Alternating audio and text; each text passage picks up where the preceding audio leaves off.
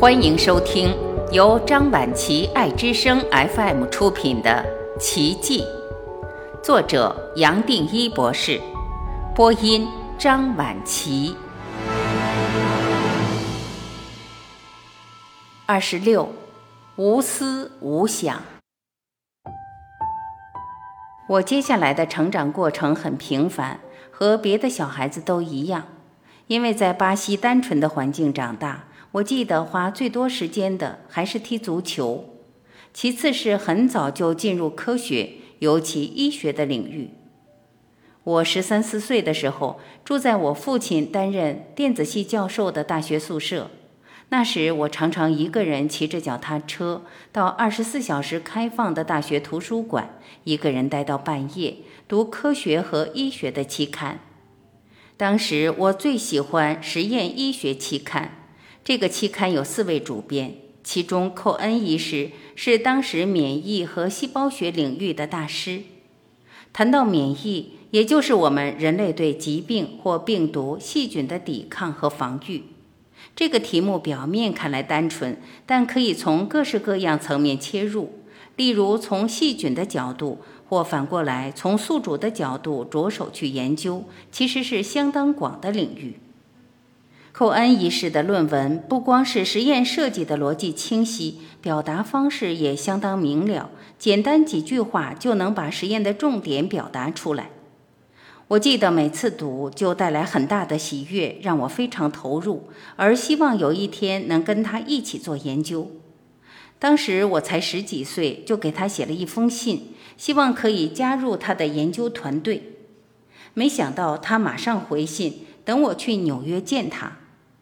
后来我也就这样完成医学和研究的训练，并且在同一个单位建立自己的实验室。到纽约后，他把我当做自己的儿子一样对待。我觉得又从天上落下来一位守护天使。回想在纽约那几年，从当学生、实习、研究、教学，我一生中最愉快的几年，都跟这位教授有直接的关系。他同时是美国科学院的院士，可惜英年早逝。他当年的博士后研究员也是我的同事史坦曼医师，因为和他共同进行的研究而拿到诺贝尔奖。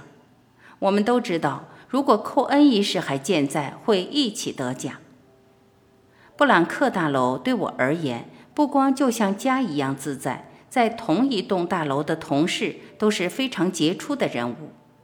我后来建立的独立实验室占了二楼至少一半的空间，在那之前是在四楼和史坦曼医师一起在寇恩医师的实验室进行研究。不止四楼的史坦曼医师，还有三楼与我合开细胞生物学、解开蛋白质在细胞内运送方式的布洛贝尔；五楼发现辅酶 A 的里普曼；六楼证明核糖体功能的帕拉德。七楼发现溶酶体的杜维，九楼定出抗体结构的艾德曼，都是诺贝尔奖得主。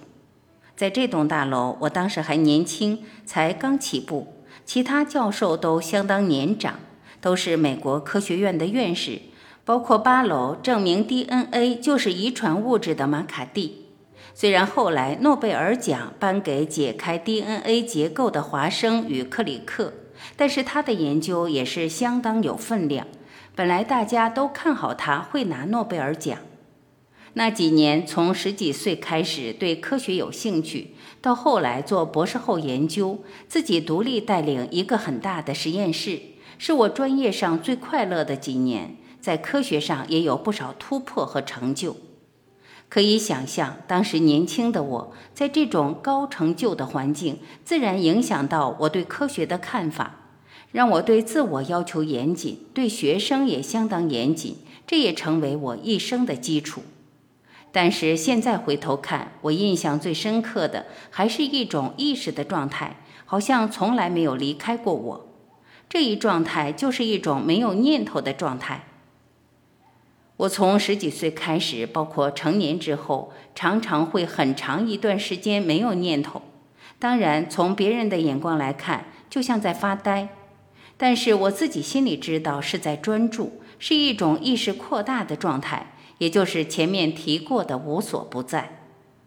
不知不觉，我自然就发现，其实我全部的创意或灵感都是从这种状态自己生出来的。想不到，其实我什么都不用做，不用去思索眼前的这个问题或题目，自然知道要怎么进行。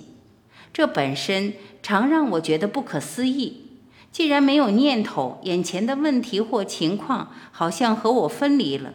但不知不觉，又好像可以针对这个问题得到一个最好的解决方法。当时这对我充满了悖论，没办法用逻辑去解释。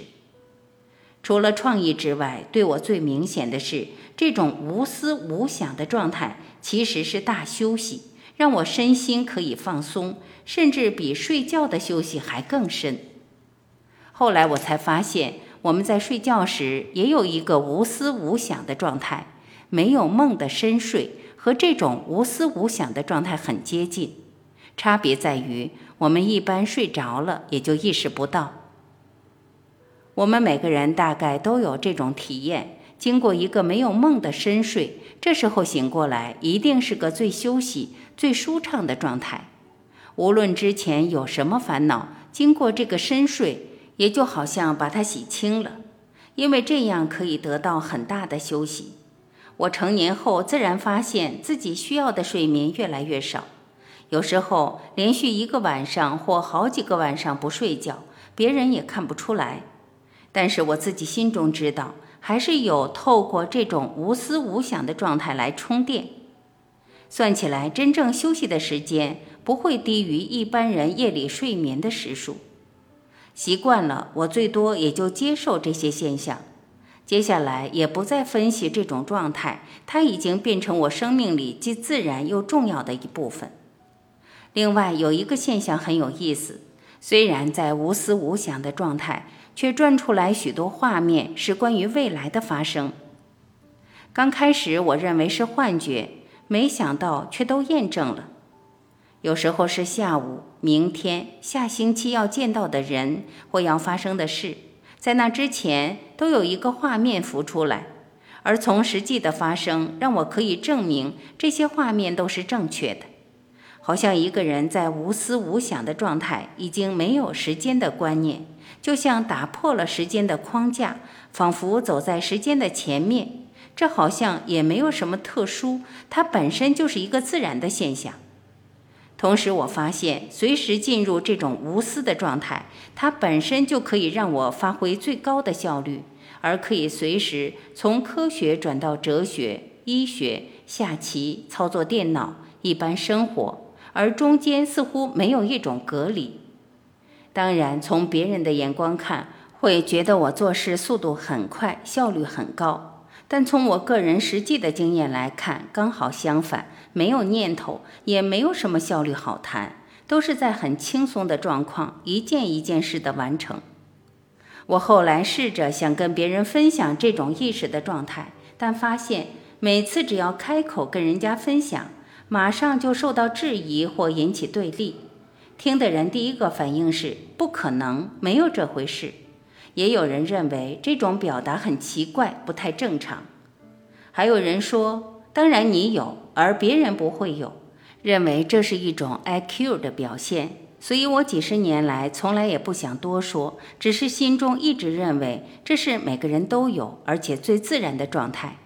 当然，总是期待有一天可以大胆地跟别人分享。